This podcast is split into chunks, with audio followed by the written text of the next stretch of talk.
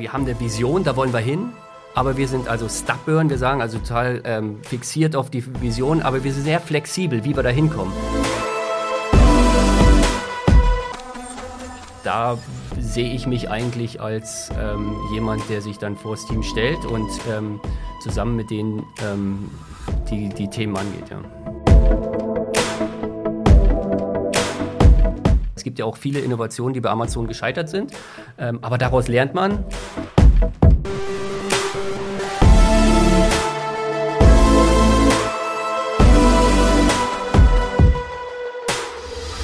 Und damit willkommen zu White Raven, dem Podcast von Alt Kramer.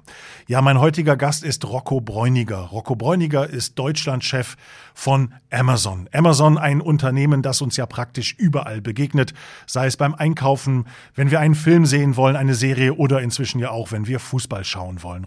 Rocco, herzlich willkommen. Ich freue mich, dass du da bist. Hallo Michael, schön, dass ich da sein darf. Gerne. Ähm, Rocco, wer sich mit dir befasst, ähm, merkt sehr schnell, da sitzt der ideale Manager. Ähm, BWL-Studium, äh, MBA, dann über die Beraterkarriere zu Amazon. Ähm, bist du der Perfektionist oder äh, täuscht der Eindruck? Ich glaube, das täuscht ein bisschen. Es hat sich alles so mehr oder weniger ergeben. Es war auch nie mein Plan. Also ich habe ja nie irgendwie nach dem äh, nach der Schule beziehungsweise nach der Bundeswehr gesagt, so jetzt mache ich BWL und dann mache ich das und dann mache ja. ich das. Es hat sich alles so ein bisschen ergeben, immer mal wieder auch einen Sidestep gemacht. Ähm, aber im Großen und Ganzen bin ich froh da, wo ich bin, aber äh, es war von nie von Anfang an so der Plan. Hattest du irgendwie mal den Plan zu sagen, ich arbeite bei einem großen amerikanischen Tech-Unternehmen und werde dort die Geschäfte führen? Eigentlich, also als ich zu Amazon kam, ja. da habe ja, war ich gerade erst im Begriff zu verstehen, was eigentlich ein Tech-Unternehmen ist. Mhm. Ähm, das war ja ganz am Anfang meiner Karriere. Ich bin ja jetzt schon 17 Jahre dabei tatsächlich. Ich habe vorher ähm, vier Jahre Berufserfahrung gehabt und die waren ähm, also richtige Berufserfahrung außerhalb von Praktiken und die waren bei, das sind zwei und die waren jeweils so ungefähr zwei Jahre in der Beratung mhm. und ähm, bin dann zu Amazon gekommen und das war mehr oder weniger auch Zufall, dass ich bei Amazon gelandet bin. Das war wegen dem Job damals, gar nicht so sehr wegen der Firma. Mhm. Berater, das fällt auch auf, äh, oft auf hier in dieser Reihe. Ähm, viele Leute an der Spitze von Unternehmen kommen aus dieser Beraterszene. Äh, wie ist es zu erklären? Was lernt man da, was einen dann später quasi auf diese Position vorbereitet? Also ich kann jetzt nicht über andere Unternehmen ja. reden, aber es ist tatsächlich auch so, dass bei uns, bei Amazon, also in meinem Führungsteam jetzt in Deutschland, aber auch international, wir haben viele Berater. Mhm. Ähm, es ist tatsächlich so, also bei mir war es so und bei vielen von meinen Kolleginnen und Kollegen ist tatsächlich auch so, dass die nach einer bestimmten Zeit in der Beratung feststellen, wenn dann, wenn es dann losgeht, auch mit Frau und mit Kindern nach dem Studium und nach den ersten Jahren in der Beratung, ich habe vielleicht nicht mehr so ganz so viel Bock drauf, früh um acht aufzustehen am Montag, wegzufliegen und irgendwie Donnerstagabend erst wieder zurückzukommen. Das sind die Berater-Shuttle, ne? Montags genau. weg zum Kunden und Donnerstagabend zurück. Genau, so schaut's aus. Und ähm, Genau deshalb äh, bin ich damals, habe ich für mich auch die Entscheidung getroffen, okay, lass ich mal umschauen, was gibt's denn sonst noch so? Und da war halt Amazon eine von den Optionen. Und so ist es bei, bei vielen anderen auch. Die Berater passen, glaube ich, ganz gut zu Amazon. Wie gesagt, über andere möchte ich nicht sprechen, weil mhm. ähm, weil es ist auch bei uns, dass jeden Tag, so ein Berater hat ja auch immer wieder neue Herausforderungen, ganz andere Industrien, ganz andere äh, Firmen, mit denen sie zusammenarbeiten, ganz andere Stakeholders und so ähnlich ist es bei uns auch. Äh, jeden Tag neue Herausforderungen. Wir sind ja auch bei Amazon, jetzt in Deutschland, wir haben Video, äh, Prime Video, wir haben die Champions League, wir verkaufen natürlich auch Produkte, ähm, wir haben Marketplace ähm, und wir haben Alexa und AWS, also sehr, sehr diversifiziert und so ist natürlich auch unser Job jeden Tag ein bisschen anders und immer wieder spannend. Mhm. Dieses Interesse für unternehmerisches Management und dergleichen, was sich ja im Prinzip schon im BWL-Studium widerspiegelt. Woher kam das? Ja, ich irgendwie äh, war es auch schon im Studium. Also ich war im wirtschaftswissenschaftlichen Gymnasium und es hat sich so immer mehr, also es war so das Interesse da. Auch immer so ein bisschen im Hintergrund, vielleicht mache ich ja irgendwann mal eine eigene Firma aus, auf, ohne, oder mein gründe mein eigenes Unternehmen, ohne genau zu wissen, was sollen die eigentlich machen. Also ähm, Limonade verkaufen ja. oder weiß ich was, Fahrräder herstellen, weiß ich was. Also die, die Idee war nie so richtig da. Ähm, es war aber immer so ein bisschen im Hinterkopf. Das hat sich durchgezogen. Dann halt auch BWL und dann war ich in der Beratung, weil ich gedacht habe, vielleicht finde ich da ja auch nebenbei, da lernt man ja auch viel, das muss man ja schon mal sagen. Ja. Ähm, äh, vielleicht finde ich ja da auch die Industrie, die mir Spaß macht oder den, die Nische, wo ich sage, hey, da mache ich eine Firma auf. Habe ich dann aber auch nicht und bin dann tatsächlich 2004 äh, äh, nee, Entschuldigung, 2002 war das, ähm, habe ich dann entschieden, okay, dann lass mich, äh, dann, dann mache ich noch eine Weiterbildung. Ich mache jetzt noch mein MBA hinten dran. Und zwar bin ich damals nach Amerika gegangen ähm, zum Babson College äh, in Boston, genau. Und äh, das Babson College ist dafür bekannt, äh, die Nummer eins weltweit seit zig Jahren zu sein für Entrepreneurship, also für Leute, Unternehmertum. die Leute, Unternehmen die eine Firma gründen wollen. Die eine Firma gründen wollen. Ja. Deshalb bin ich da hingegangen, weil ich sage, das Beste, was mich darauf vorbereiten kann, meine eigene Firma zu gründen und mit vielen anderen Gründern da zu sein oder zukünftigen Gründern, weil die Geniale dahin, ist dahin zu gehen. Habe den äh, Studienplatz damals bekommen und habe da mein MBA gemacht. Habe dann trotzdem keine Firma gegründet, wie man jetzt sehen kann. Ja, heute bist du CEO, Chef von Amazon Dach, also Deutschland, Österreich, Schweiz. Korrekt? Korrekt und äh, noch ein paar andere äh, Emerging Länder, also wir nennen das die, das sind natürlich gestandene Länder, also wir reden hier ja. über Niederlande, äh, Polen, Schweden, aber das sind die Länder, die wir erst vor zwei bis drei Jahren gelauncht haben. Das heißt, aus Amazon-Sicht sind die noch am Aufbauen. Das, das heißt, du bist de facto verantwortlich für rund 30.000 Mitarbeiterinnen und Mitarbeiter. Mhm. Was macht das mit dir? Wie, wie, wie geht man damit um, de facto ja auch im Leben dieser Menschen eine ganz wesentliche und wichtige Rolle zu spielen. Immerhin zigtausende Familien. Ja. Ja, im Großen und Ganzen sehe ich mich oder ich versuche mich zu sehen als einer von ihnen. So stelle ich mich auch da und ich habe immer eine offene Tür. Ich werde auch oft von Leuten direkt kontaktiert. Ja. Ähm, ich gehe mit denen zusammen auf den Christopher Street Day und wir haben da Spaß. Ähm, ich habe ein Open Door Policy, wobei mittlerweile haben wir es so gemacht, dass ich bestimmte Zeiten in meinem Kalender rausblocke, wo man kommen kann und mit mir reden kann über was immer man will, Karrieretipps oder wenn man viele haben auch einfach eine tolle Idee. Was hältst du davon? Wie kann ich damit umgehen? Versuche mich da so nah wie möglich ähm, auch zu positionieren und, ähm, und natürlich auch in Deutschland jetzt zu, sehr viel rumzureisen und ähm, unsere Fulfillment Center in Gera zu besuchen, unser Customer Service in Berlin und so weiter, überall mhm. auch zu zeigen, dass zu aber, aber, die, aber die Verantwortung für Menschen. Ja. Es sind ja schwierige Zeiten und äh, viele Menschen haben Angst vor der Zukunft. Es tauchen Probleme auf, äh, wie finanziere ich mein Leben, all diese Dinge, die uns ja regelmäßig und seit einigen Jahren ja vielleicht noch intensiver beschäftigen als zuvor. Das heißt, der Arbeitgeber, der Chef, derjenige, der für die Region, für, für ein so großes Gebiet verantwortlich ist, ist ja irgendwo eine Figur, zu der man auch aufschaut und die ja auch wichtig ist. Und von der man auch hofft, von dieser Figur, dass sie die richtigen Entscheidungen trifft für das Unternehmen und damit für alle Mitarbeiterinnen und Mitarbeiter. Denkst du darüber nach, was das heißt, oder machst du es einfach? Ich glaube, im Großen und Ganzen mache ich es einfach. Ja. Eine Sache, die vielleicht, ähm, die mir vielleicht in meiner Karriere geholfen hat, auch nah an, an den Mitarbeitern und Mitarbeiterinnen äh, zu bleiben, ist, ich bin eigentlich schon sehr gut in der Lage, externen Stress, äh, wenn es mal nicht so läuft und so, ja. so den so zu verarbeiten, dass es nicht an die Mitarbeiterinnen und Mitarbeiter, dass es nicht an das Team weitergegeben wird, dass die das nicht mitbilden, weil die müssen, ähm, die, die leisten jeden Tag äh, super Arbeit und dann muss man auch so ein bisschen, da bin ich so ein bisschen auch das Shield, was auch immer von draußen kommt. Sei es jetzt natürlich von der Presse und natürlich auch intern gibt es ab und zu mal was, was nicht so läuft und äh, da sehe ich mich eigentlich als ähm, jemand, der sich dann vors Team stellt und ähm, zusammen mit denen ähm, die, die Themen angeht, ja. Amazon gibt es in Deutschland erst seit 1998. Genau. Das ist ja jetzt noch nicht so lange. Aber gefühlt hat man ja doch den Eindruck, Amazon ist eigentlich überall. Also äh, wenn man einkauft, wenn man jetzt inzwischen Fußball schauen will, wenn man Spielfilme, Serien und sonst irgendwas, irgendwo taucht ihr immer wieder auf. Du hast ja auch eben aufgezählt, was ihr alles macht und mhm. wie, wie, wie unterschiedlich eure Geschäftsbereiche äh, letztlich sind. Was, was macht dieses Unternehmen aus? Wie ist es gelungen, in doch vergleichsweise kurzer Zeit ein so derart ja, zentrales Unternehmen zu werden, das de facto überall ist?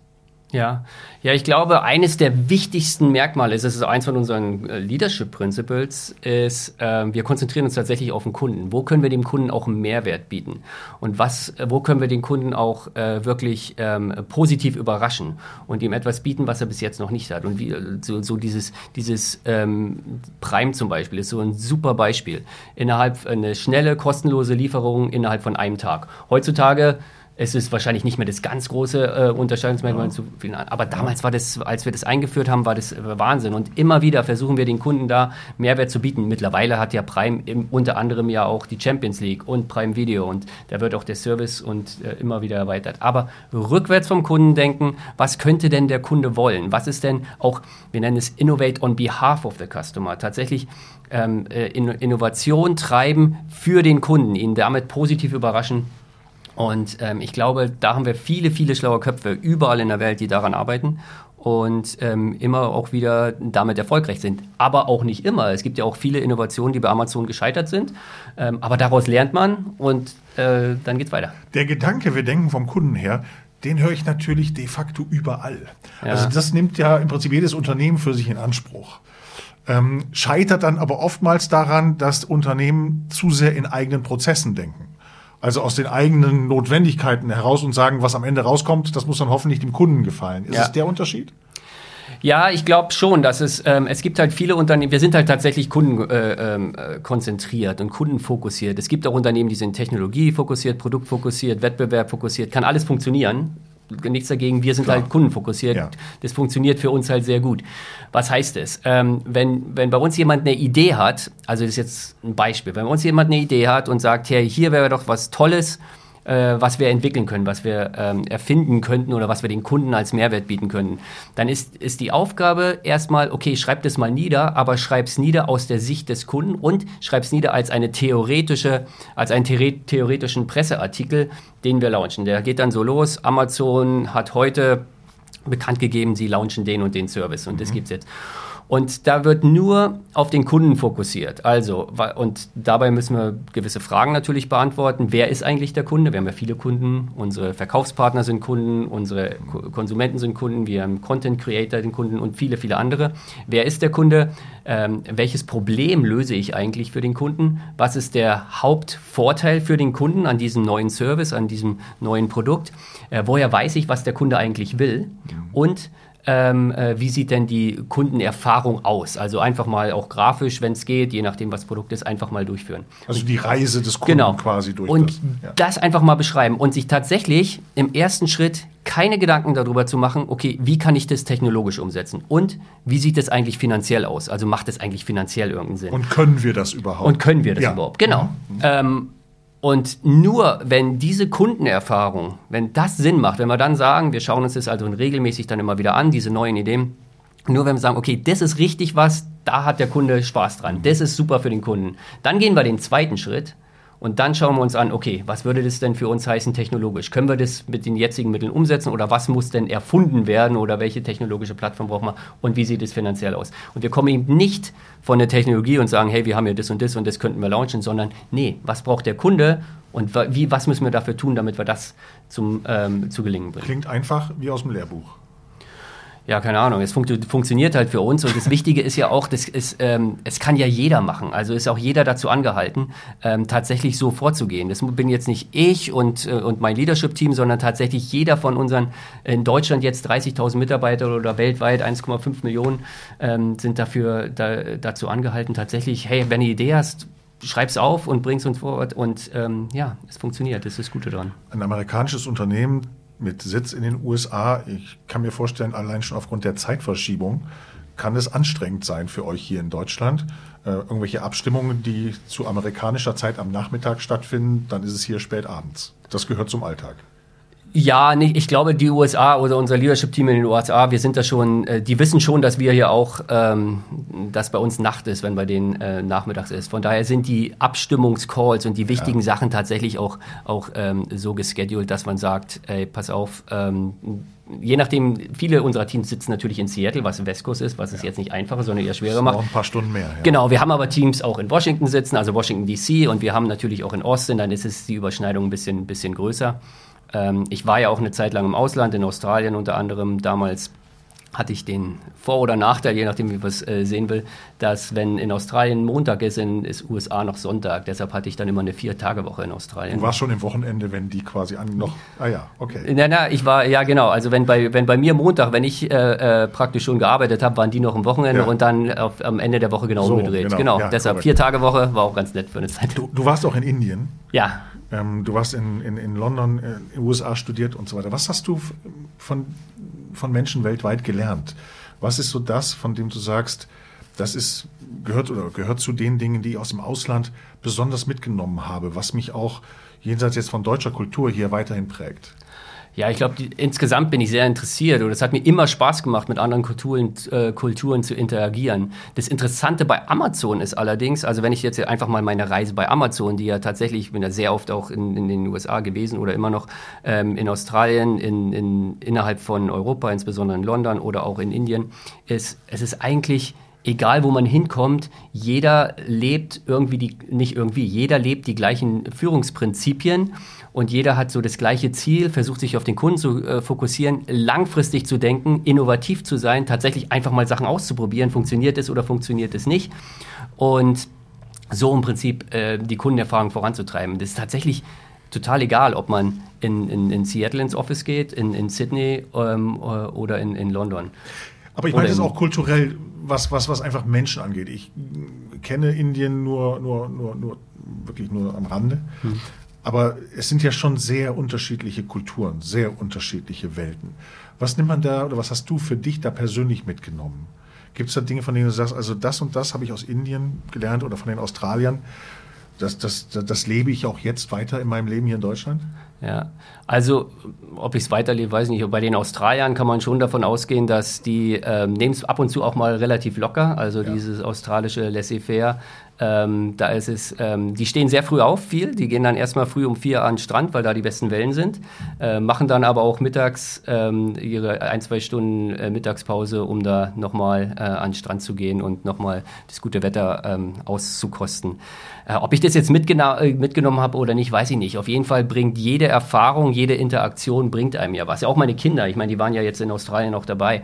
Und die, die gehen einfach auch viel weltoffener um und sind viel offener, wenn sie auf andere zugehen und weil sie einfach diese Erfahrung schon gemacht haben, ich auch. Ohne dass ich jetzt vielleicht den Finger drauf legen könnte, was ist es jetzt genau, glaube ich, dass er das insgesamt ähm, einfach weiterbringt und einfach ähm, unglaublich äh, viel hilft und Spaß macht auch. Und die Vorliebe für die NFL, sprich American Football, die kommt aus der Zeit in den USA. Wieso die Vorliebe für die NFL? Ich bin eigentlich, als ich in den USA war zu Anfang, ähm, äh, Baseball-Fan geworden, also Ja. großer Red Sox-Fan in, in Ja. Boston, was natürlich an meinen Kolleginnen und Kollegen da lag, an meinen Mitstudentinnen. Damals war es aber tatsächlich so, als 2004 ist er zum ersten Mal dann, glaube ich, nach langer, langer, langer Zeit ähm, äh, die New England Patriots, die sind ja, damals, ähm, haben ja damals die Meisterschaft gewonnen, damals mit Tom Brady, noch als ganz junger, Ja. den ich jetzt sehen durfte wieder vor kurzem war ich in München im, im Stadion. Damals war er, da war er dann allerdings für, war ich nicht mehr für ihn, weil ich war dann natürlich für die Seahawks. Sie haben ja gegen die Seahawks gespielt und ähm, äh, das war ja ähm, und, und, und Tom eben nicht. Ähm, nichtsdestotrotz, die Seahawks haben verloren, aber es war eine super Erfahrung, war super toll. Ich finde Baseball cooler, aber das ist, Ich auch, ich, ich tatsächlich auch, aber ich muss äh, äh, in in USA oder mit meinen internationalen Kollegen bin ich da auf allein alleiniger weiter Flur, glaube ich. Ja, ja, weil, weil wenn man sich mit Baseball nicht beschäftigt, dann versteht man es überhaupt nicht. Beim Ja. Football kann man auch ungefähr vom Fußball einiges ableiten. Ja, ja, ist ja. wahrscheinlich, aber nochmal, aber noch mal, noch mal, noch mal zurück, noch mal zurück zu dir. Ähm, was würdest du sagen, welche Eigenschaften, welche Charakterzüge äh, braucht es, um im Prinzip eine Position wie deine auszufüllen? Was muss ich mitbringen? Es geht ja nicht nur um fachliche Kompetenz. Es geht wahrscheinlich sogar gar nicht so Genau. sehr um fachliche Kompetenz, um ganz ehrlich zu sein. Also ich bin nicht der größte Finanzler und kann jetzt alle möglichen Finanzen. Ich kann unsere, äh, unsere ähm, Codes auf der Webseite auch nicht selber schreiben, obwohl ich ein bisschen co- coden kann. Aber, aber in keinem von den ganzen Bereichen, die wir abdecken, bin ich wahrscheinlich der Experte. Ich bin auch nicht der Marketing-Experte. Dafür haben wir ja die Experten. Ich glaube, das Wichtige oder was, was bei mir funktioniert, ist, ähm, ich, ich kann gut zuhören und ich glaube, das ist wichtig, gerade bei so einem diversen Unternehmen mit so vielen unglaublich schlauen Leuten. ähm, denen zuzuhören und dann versuchen, okay, welche Richtung gehen wir denn jetzt? Äh, bei Amazon ist es tatsächlich die, die, die, Kultur, wir diskutieren sehr, sehr viel, um daraus zu finden, okay, was ist jetzt der richtige Weg? In, wo sollten wir rein investieren und was sind tatsächlich die, die Sachen, äh, wo wir nochmal ähm, die, den Weg vielleicht auch ein bisschen ändern müssen. Das ist ja auch so ein bisschen äh, unsere Vorstellung. Wir sind, ähm, wir haben eine Vision, da wollen wir hin aber wir sind also stubborn, wir sagen also total ähm, fixiert auf die Vision, aber wir sind sehr flexibel, wie wir da hinkommen, links und rechts. Und deshalb immer wieder sich selber, äh, selber auch hinterfragen, okay, und, und die Firma hinterfragen, ist es der richtige Weg oder müssen wir vielleicht links oder rechts abbiegen? Und das kommt halt, das, da sitze ich jetzt nicht und mache die Entscheidung, sondern es ist tatsächlich, dass wir super, super viel diskutieren und am Ende des Tages ähm, entscheide ich dann schon, aber halt bevor man allen anderen zugehört hat, sagen wir so. Ja, das ist wahrscheinlich der Bescheidenheit auch so zu rechnen. Äh, diese Antwort trotzdem nochmal die Frage, warum du? Also warum haben diejenigen, die dich quasi auserwählt haben für diesen Job, warum haben die gesagt, der kann das und der macht das und der, der ist der Richtige? Ja, ich glaube auch, da gehört auch ein bisschen Glück dazu oder ganz schön viel Glück dazu bei mir. Es liegt einfach daran, äh, Glück, äh, Glück in dem Sinne jetzt. Ja. Also sagen wir so, als, ähm, äh, als die Entscheidung kam, also den, den Nachfolger von Ralf Kleber, der ja mein ja. Vorgänger als Country Manager war, äh, da glaube ich, gab es jetzt nicht so viele ähm, Diskussionen. Das war relativ klar, dass ich das jetzt wäre, also auch wenn das jetzt nicht so bescheiden klingt. Aber der Weg dahin, ähm, der war halt das, was äh, der tatsächlich auch ein bisschen glücklich war. Zum Beispiel dass ich überhaupt bei Amazon gelandet bin. Das war tatsächlich war aufgrund des Jobs und nicht aufgrund von, ähm, äh, weil ich unbedingt zu Amazon, diesem Tech-Unternehmen wollte. Glücklicher Zufall ja. äh, im Nachhinein. Ähm, ich bin damals auch Australien. Australien hat mich unglaublich darauf vorbereitet. Ich war da Country Manager. Ich habe ähm, tatsächlich ein Unternehmen äh, von null aufgebaut. Es gab kein Amazon.com.au äh, selber aufgebaut. Und das hat mich, mich natürlich super darauf vorbereitet. Aber auch das war mehr oder weniger ein Zufall. Es war so, dass wir Anfang 2017 Deutschland-Review hatten. Ich war damals verantwortlich für Konsumgütergeschäfte in Deutschland und äh, unser internationaler Chef war hier. Abends waren wir beim Abendessen und da hat er so nebenbei, haben uns so und über alles Mögliche unterhalten, nebenbei so fallen lassen, hey, äh, jetzt machen wir wahrscheinlich jetzt demnächst mal Australien auf. Wir sind kurz davor und so. Das ist ja jetzt nicht was, was wir jetzt irgendwann hinposten, sondern hat es halt so ja. mehr confidentially erzählt. Äh, zufälligerweise hatte ich kurz davor mit meiner Frau äh, gehört, dass Bekannte von uns jetzt nach Schweden gehen für zwei Jahre und wir fanden das ganz interessant und ich war für Amazon noch nie richtig äh, langfristig über zwei, drei Jahre im Ausland. So. Dann habe ich mit ihr gesprochen und, ähm, und habe gesagt, hey, wie wäre es denn? Wäre das was, dass wir vielleicht mal nach Australien gehen für zwei, drei Jahre? Wir konnten damals ich hatte schon ein Angebot nach Seattle, das hat sich, ging sich damals aber nicht aus, weil das war ein sehr internationaler Job und ich wollte nicht mit meiner Frau, die mit einem kleinen Kind, damals zwei Jahre und schwanger mit dem zweiten, nach Seattle gehen und dann die Hälfte meiner Zeit gar nicht da sein. Das konnte ich ihr nicht antun. Aber jetzt hat sich das wirklich toll ergeben. Meine, meine Kleine war damals, wie alt war die damals? Äh, vier oder fünf, die kleinste. Ich habe drei Töchter. Und ja, und dann ähm, haben wir das kurz besprochen. Einen Tag später habe ich eine E-Mail geschrieben, ähm, hey was, wir hatten uns gestern darüber unterhalten. Ähm, ich habe mir gedacht, das wäre vielleicht auch was für mich. Und dann ging das ruckzuck. Aber tatsächlich der Zufall, dass wir darüber gesprochen haben. War Glück, aber ging sich aus. Meine Lebenserfahrung ist die, dass man auch aus Niederlagen unheimlich viel herausziehen kann mhm. und dass die oft dazu führen, dass es danach besser läuft. Gab es Niederlagen in deiner Karriere, wo du sagst, das war schon mal ein Einschnitt? Einschnitt als Karriere weiß ich jetzt nicht, ob man. Es lief tatsächlich bei mir relativ straightforward. Also ist jetzt. Ähm, was natürlich immer wieder passiert ist, dass wir bestimmte oder ich bestimmte Business-Entscheidungen getroffen habe, die sich hinterher als nicht so günstig herausgestellt haben. Und da lernt man dann draus. Ich kann mich an was in Australien erinnern, wo wir ganz zu Anfang, wir hatten nicht so viele Kunden, haben wir gesagt, wie kriegen wir jetzt neue Kunden her? Hey, komm, wir lassen mal einen Helikopter, nicht einen Helikopter, so ein Propellerflugzeug über den Strand mit Amazon.com.au ist jetzt auf, komm und sign up. Hinterher einen Shitstorm bekommen, wie wir denn die, die, die Ruhe an die, die wochenendliche Ruhe über den Strand stören können mit so einem Dings. Wir hatten glaube ich, ähm, 350.000 Euro hat oder Dollar hat dieser, dieses Flugzeug gekostet und wir haben insgesamt 17 Kunden gewonnen oder sowas. Also das war eine teure Aktion. Gut, haben wir was gelernt. Hat der Karriere nicht geschadet. Hat der Karriere nicht geschadet. Das ist ja das Gute, weil bei Amazon tatsächlich äh, Bias for Action, ähm, wenn wir eine Idee haben, Und ähm, äh, wir versuchen es, wir probieren es aus. Und wenn es nicht funktioniert, gut, dann lernen wir was daraus. Das gehört ja, ist ja bei ähm, anderen Unternehmen auch so, aber eben insbesondere bei Amazon. Ähm, äh, Failure ist ja ein Teil von Innovation. Wenn du wirklich innovativ sein willst, wenn du was erreichen willst, dann musst du auch dazu gewillt sein, Failure, also dass es halt nicht ja. funktioniert, mit in Kauf zu nehmen. Ansonsten, wenn du schon weißt, dass es funktioniert, dann bist du nicht mehr innovativ. Das ist ja eigentlich eine typische Eigenschaft von Unternehmern. Ja. Auszuprobieren, zu scheitern, nochmal auszuprobieren. Ähm, du bist noch keine 50. Ähm, du oh hast Gott, 50, gesagt, das Wort allein schon. ich, ich, kann aus eigener Erfahrung stellen, äh, wenn es dann soweit ist, ja. es verliert an Schrecken. Ähm, aber nochmal, ja. du, bist, du bist noch lange keine 50. Du hast gesagt, mhm. ursprünglich hattest du mal den Gedanken, Unternehmen zu gründen. Ob es Limonade verkauft oder was, war noch nicht klar. Deswegen stellt sich ja. die Frage, wenn man da ist, wo du jetzt bist, und man ja auch noch durchaus Jahre vor sich hat, in denen man noch was tun kann, was kommt noch? Also was, was, was sind deine Pläne für die Zukunft? Was kannst du dir auch vorstellen für dich?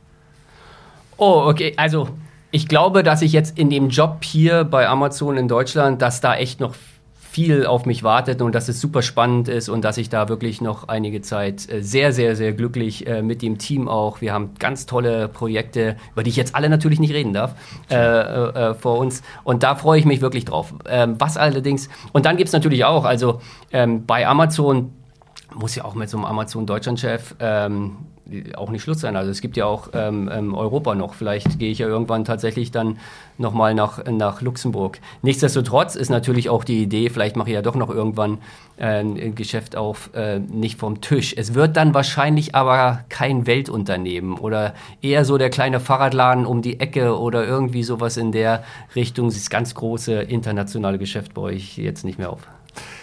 Rocco, diese Reihe heißt White Raven. Und die letzte Frage ist immer, wie interpretierst du das für dich äh, und wie beziehst du es auch auf dich? Ja, also White Raven ist ja, es ist ja so, wenn man, ähm, ich übernehme es jetzt auch auf Deutsch, also der, der weiße Rabe ist ja. ja wenn man sowas sieht, sehen würde, ich selber habe noch keinen gesehen, aber wenn man ihn sieht, dann ist es ja irgendwie hey, das ist ja cool. Und dann erzählt man abends den Kindern beim, beim Dinner oder beim Abendessen davon. Man, äh, bei der nächsten Party erzählt man, hey, neulich habe ich einen weißen Rahmen gesehen. Also es ist tatsächlich eine positive Überraschung, die einen tatsächlich beeindruckt und man, ähm, man erzählt anderen davon. So ähnlich möchten wir bei Amazon und möchte ich auch mit meinem Team äh, die Amazon, das Amazon-Erlebnis praktisch darstellen. Sowas wie hey, ich habe ähm, einen Luftfilter für meine unglaublich alte Dunstabzugshaube gesucht. Ich habe nirgends was gefunden. Dann habe ich es bei Amazon gefunden. Mit Prime war es am nächsten Tag da. Unglaublich, wie tolle Kundenerlebnisse einfach schaffen und die man dann auch weiterträgt. Dafür ist für, für, für das ganz Besondere, Unerwartete, Positive. Gratulation, wie du die Kurve noch zu Amazon bekommen hast. Also, herzlichen Dank. Es hat sehr viel Spaß gemacht. Danke auch. Sehr interessant. Danke fürs Kommen. Dankeschön. Das war White Raven mit Rocco Bräuninger, dem CEO von Amazon in Deutschland. Ich hoffe, euch hat die Folge gefallen und wenn das so ist, dann lasst doch gerne eine Bewertung da. In der nächsten Folge spreche ich mit Stefan Hungeling. Er ist CEO von Christ Juweliere, kennt auch jeder. In praktisch jeder deutschen Innenstadt gibt es ein Geschäft von Christ. Stefan Hungeling ist ein besonderer Typ, denn er kommt aus der Branche schon seit seiner Kindheit. Seine Eltern hatten Schmuckgeschäfte. Und das hat etwas mit ihm gemacht, das hat etwas mit seinem Leben und mit seiner Karriere gemacht. Darüber also sprechen wir in der nächsten Folge von White Raven. Bis dahin,